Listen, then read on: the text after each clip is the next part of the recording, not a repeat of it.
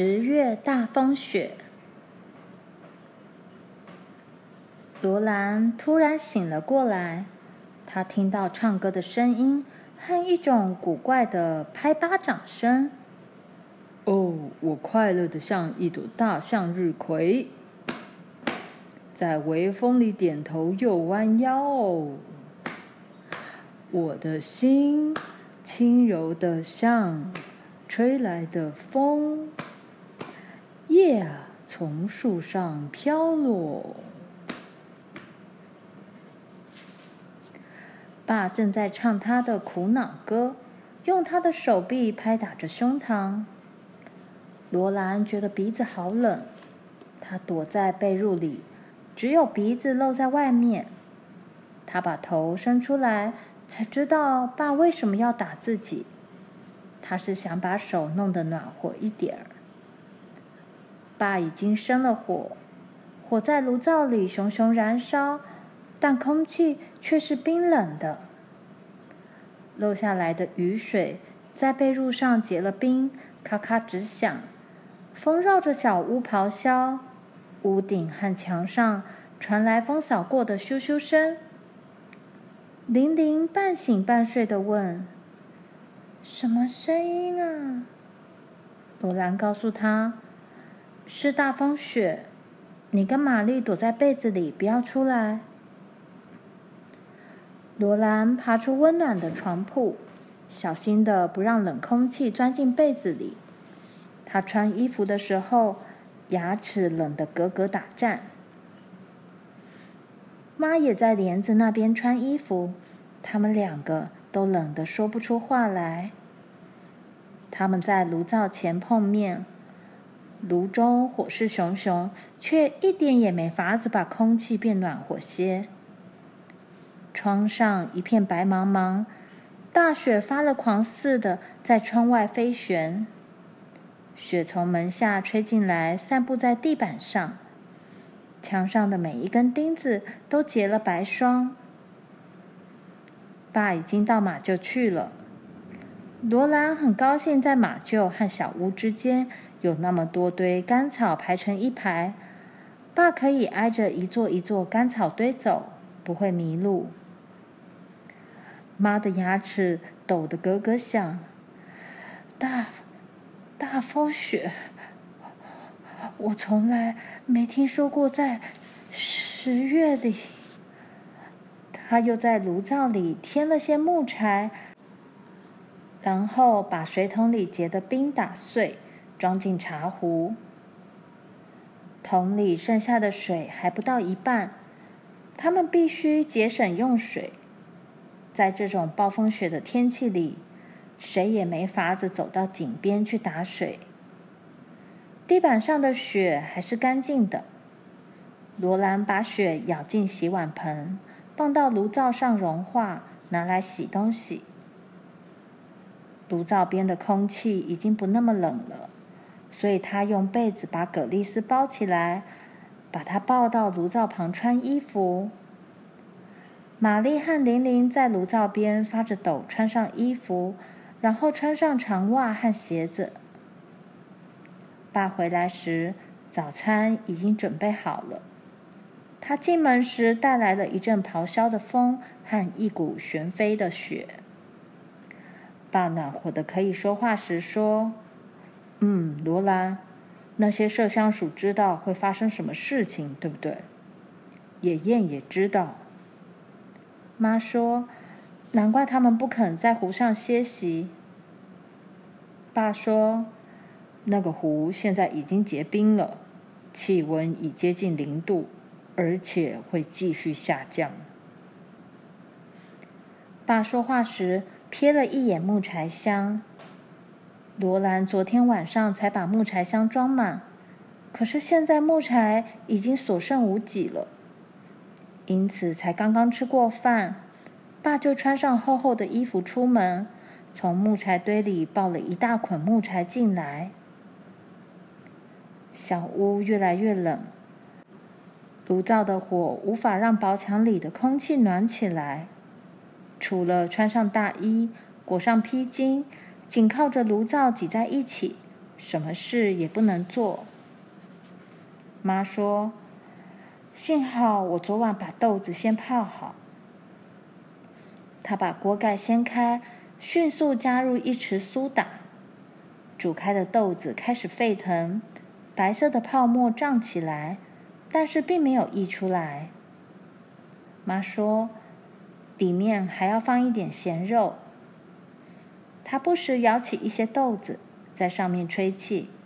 当豆子的皮裂开卷曲的时候，他把锅里的苏打水滤出，加上热水，放了点肥猪肉进去。爸说：“冷天里有热豆汤喝是再好不过了。”他看看正在拉他手的葛丽丝，嗯，蓝眼睛，你要什么？葛丽丝说：“故事。”玲玲央求他说：“讲爷爷和那头猪在雪橇上的故事给我们听。”于是，爸爸葛丽丝和玲玲抱到他腿上坐着。爸开始把他在大森林中讲给当时还是小女孩的玛丽和罗兰听的故事再讲一遍。妈和玛丽靠近炉灶边，坐在铺了棉被的摇椅里，忙着织毛线。罗兰身上裹着披巾，站在炉灶和墙之间。寒气从小屋的角落边爬过来，越来越接近炉灶。冰冷的微风吹动了床铺四周的帘子，小屋在暴风雪中站立。但是煮豆热腾腾的味道却非常好闻，仿佛使空气温暖了一些。到了中午，妈切开面包，盛出一碗一碗的热豆汤。他们就在靠近炉灶的地方吃起来。他们还喝了浓浓的热茶。妈甚至给葛丽丝喝了一杯加牛奶和糖的淡红茶。淡红茶只是牛奶和热水而已，微微有点茶味。但是每当妈给他们喝淡红茶时，小女孩都会觉得自己长大了。热汤和热茶使他们的身体暖和起来。他们只喝汤，没有吃豆子。爸把豆子倒进奶盆里，把一块肥猪肉放在豆子中间，在豆子上滴了一些糖蜜。他把盆子放进烤箱，把烤箱门关上。晚餐时，他们将会有烤豆吃。接着。爸出去搬了更多的木柴进来，他们觉得很幸运。柴木堆就紧靠着后门。爸抱着第一堆木柴进来时，摇摇晃晃的，连气都喘不过来。等他能够说出话来时，他说：“这种风吹得你无法呼吸。如果我早想到会有这种暴风雪的话。”昨天就该把木柴搬进来，堆满整个屋子的。现在我带进来的雪跟带进来的木柴一样多。这几乎是事实。每次罗兰替爸开门，雪就旋转着冲进来。雪从他身上落下，木柴上也盖着雪。这些雪硬得像冰，细得像沙。打开房门，使屋里变得好冷，连雪都不会融化。爸说：“现在够用了。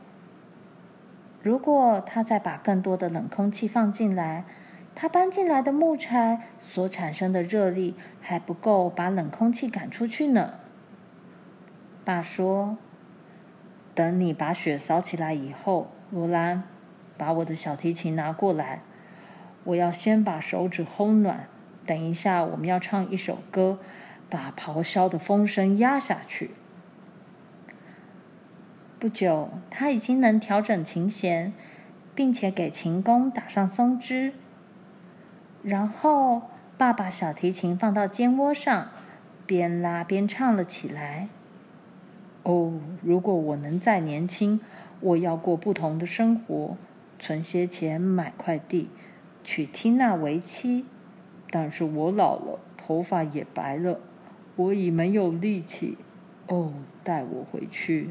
哦，带我回去，回到老维吉尼亚的海边，请带着我，带着我，带着我，直到死去。妈忍不住插了进来：“哦，老天爷，我宁可听风声还好些。”他正设法让葛丽丝暖和一些，葛丽丝在挣扎，并且在低声哭泣。妈把她放下来，好吧，如果你要跑就去跑吧，你会觉得还是回到炉灶旁边来比较舒服。爸大声地说：“我告诉你们怎么办，罗兰和玲玲，你们到格丽斯那边，让我看看你们踢正步，这会使你们的血液热起来。要把裹在身上的披巾脱下来实在不容易。”不过，他们还是照着爸的话去做。接着，他那强而有力的声音配合着小提琴的乐声唱了起来：“前进，前进，艾屈克汉特范奥德，我的孩子，你们为什么不齐步前进？前进，前进，艾斯克德和利德斯德，所有的苏格兰人都过了边界，你们头上万旗飞舞。”许多盔饰都有来历。他们绕着圈子齐步走，罗兰、玲玲和葛丽丝大声唱着歌，鞋子用力跺在地板上。上马，准备吧，山谷中的孩子哦！战斗，为你们的家园和苏格兰旧日的光荣而战。他们觉得旗帜在头顶飘扬，他们正朝胜利前进。他们甚至听不到暴风雪的声音了。他们从头顶到脚趾头都是热乎乎的。乐声停歇，爸把小提琴放进盒子里。好了，女孩们，为了让牲口晚上可以过舒服点，现在换我走出去跟暴风雪对抗了。如果这首老歌不能给我勇气去跟一场风暴战斗的话，那才真是该死呢！爸把琴盒放好，妈替他把大衣和围巾烘暖。他们都听到狂野的风声在怒嚎。妈向他说：“当你回来时，我们会准备好热热的烤豆和热茶等着你，查尔斯。然后我们都上床去暖和暖和。也许明天早晨暴风雪就停止了。”第二天早晨，爸又在唱他的苦恼歌了。窗子仍是一片白茫茫的，风依旧把咻咻直响的雪刮到发抖的小屋上。这场大风雪又经过了漫长的两天两夜才算结束。结冰的牛头。第四天早晨，罗兰的耳朵里有种很奇怪的感觉。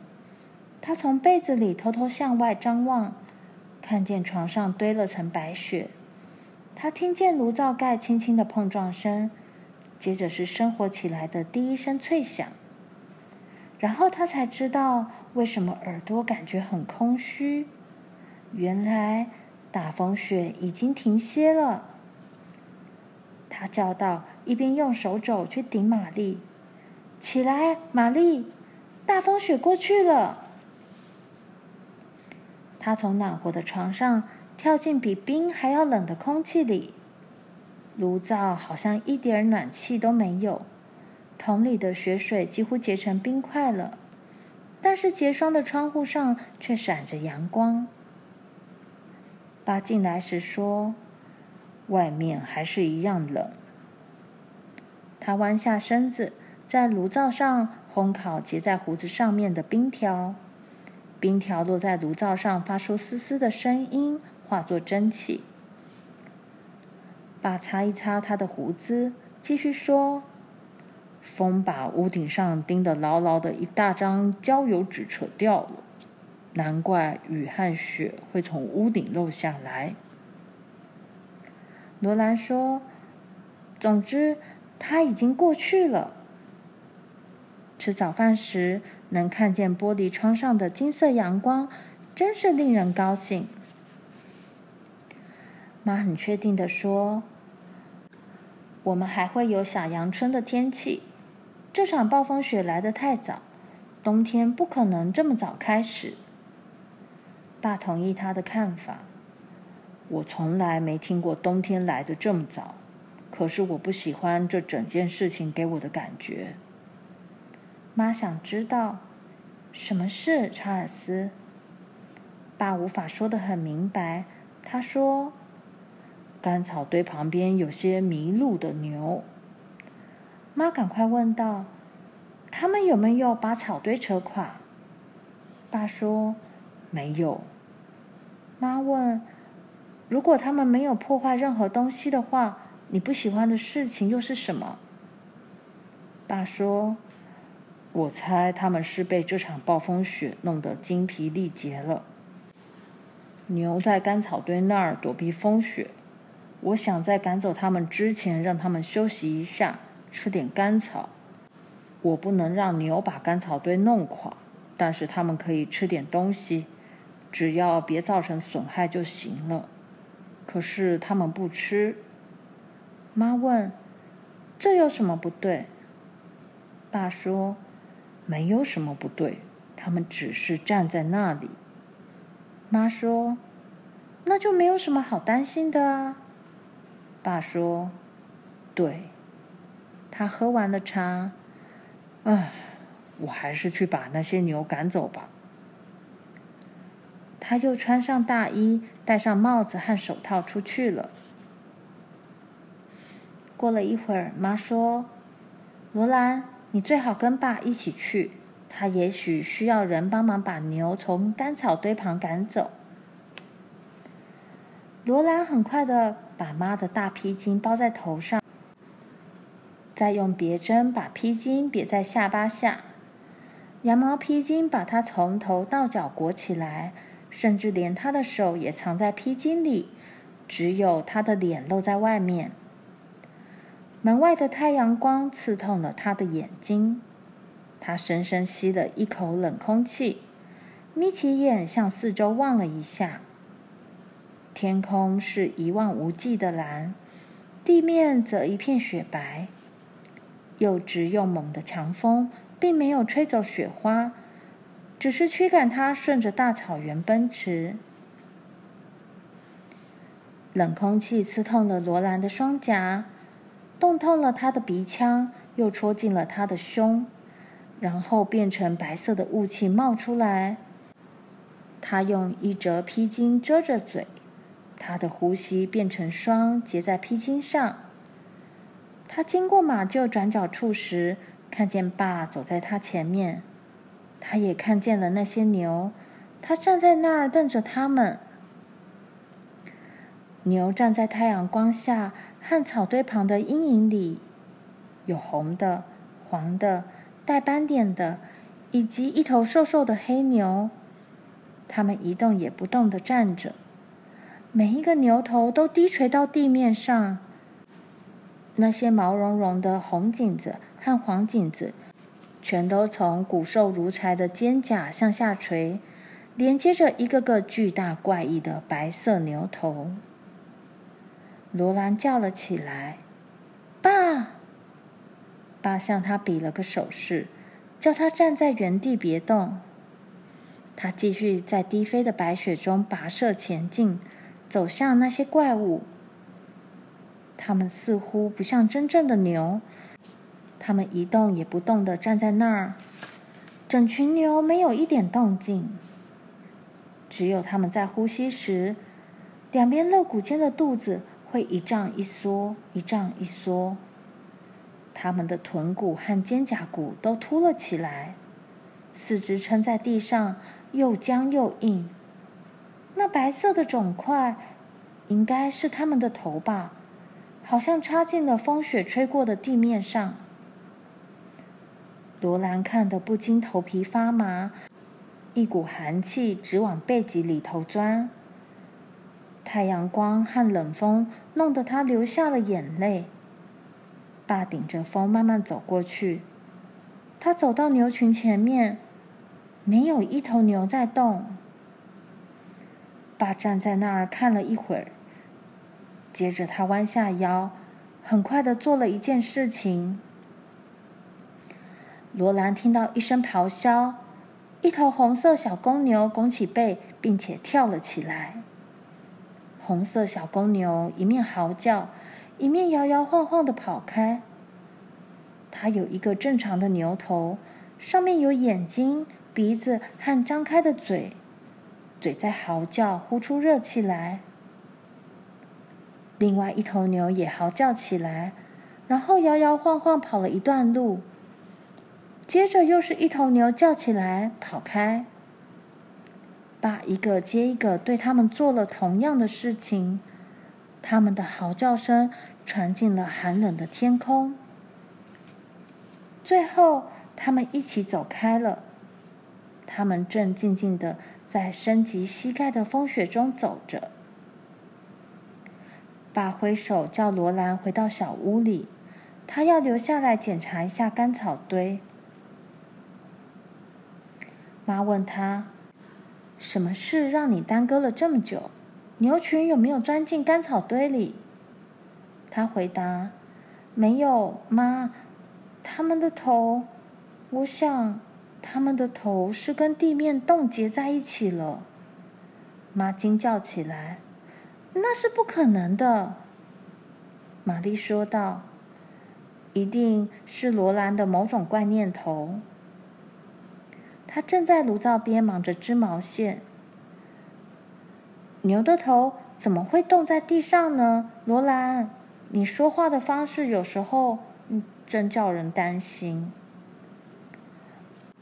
罗兰简短的说了这么一句话。那你就去问爸爸。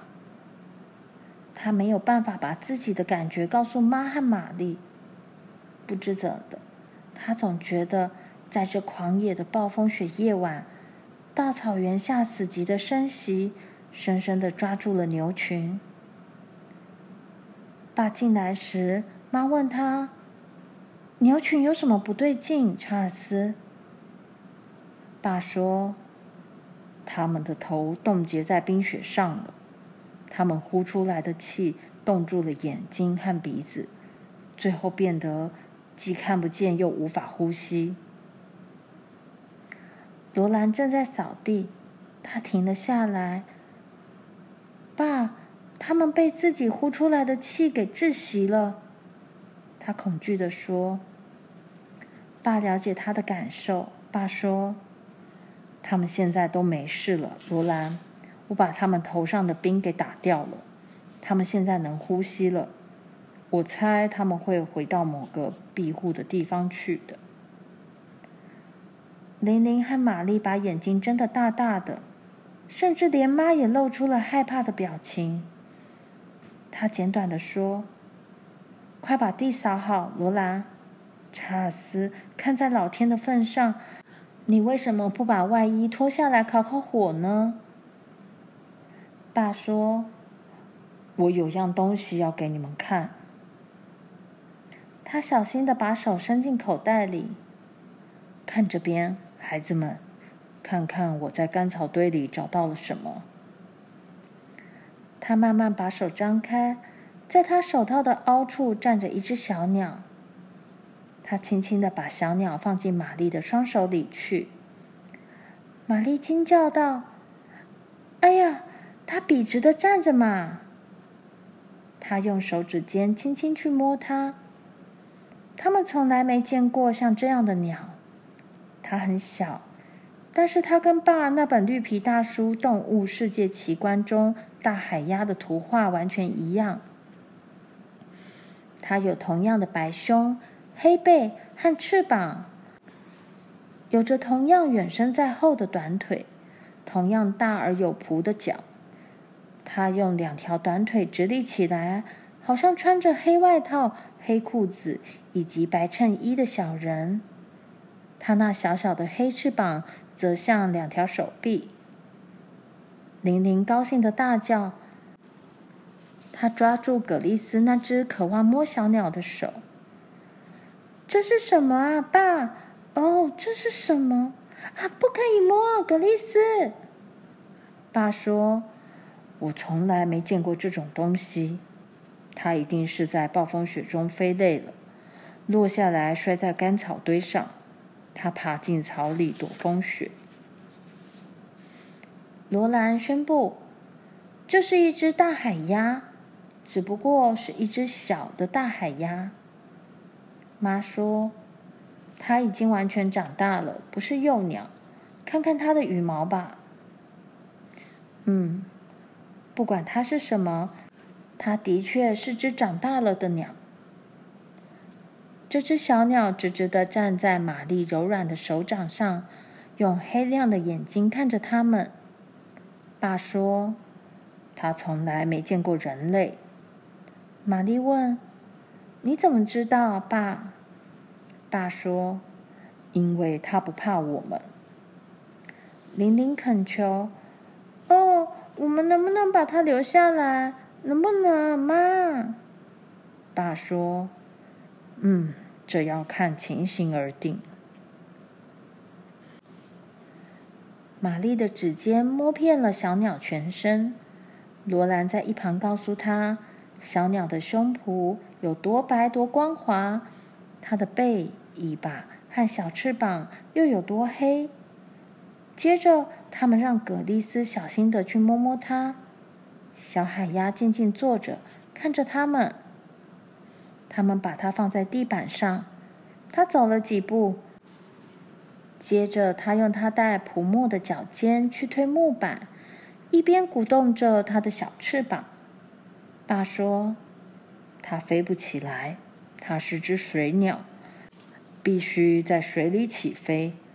只有在水里，它才能用那两只蹼脚来增加速度。”最后，他们把小鸟放在墙角的一个盒子里。他站在那里看着他们，眼睛又圆又黑又亮。他们不知道他要吃什么东西。爸说：“这个暴风雪古怪的很，我不喜欢。”妈说：“查尔斯，这不过是一场大风雪而已，气候很可能会变暖和的。现在天气已经暖和了不少。”玛丽又拿起毛线来打，罗兰继续扫地，爸站在窗边。过了一会儿。玲玲领着葛丽丝离开小海鸟，他们也朝外面看。玲玲叫了起来：“哦，看，长耳大兔子！”在马厩四周有好几十只长耳兔在那儿跳来跳去。爸说：“这些可恶的家伙在暴风雪中一直吃我们的干草，真应该把枪拿来给咱们弄一顿炖兔子肉吃。”但是爸却站在窗前看着他们，并没有去拿枪。罗兰向他恳求道：“请放他们走吧，爸，饶了他们这一次吧。他们是不得已才来的，他们必须找个躲藏的地方啊。”爸看着妈，妈微笑着说：“我们不饿，查尔斯。我很感激，我们都度过了这场暴风雪。”爸说：“嗯，我想我可以施舍一点干草给这些长耳兔吃。”他拎起水桶到井边去了。当爸开门时，涌进门来的空气非常冷，但是太阳早已开始把小屋南面的雪融化了。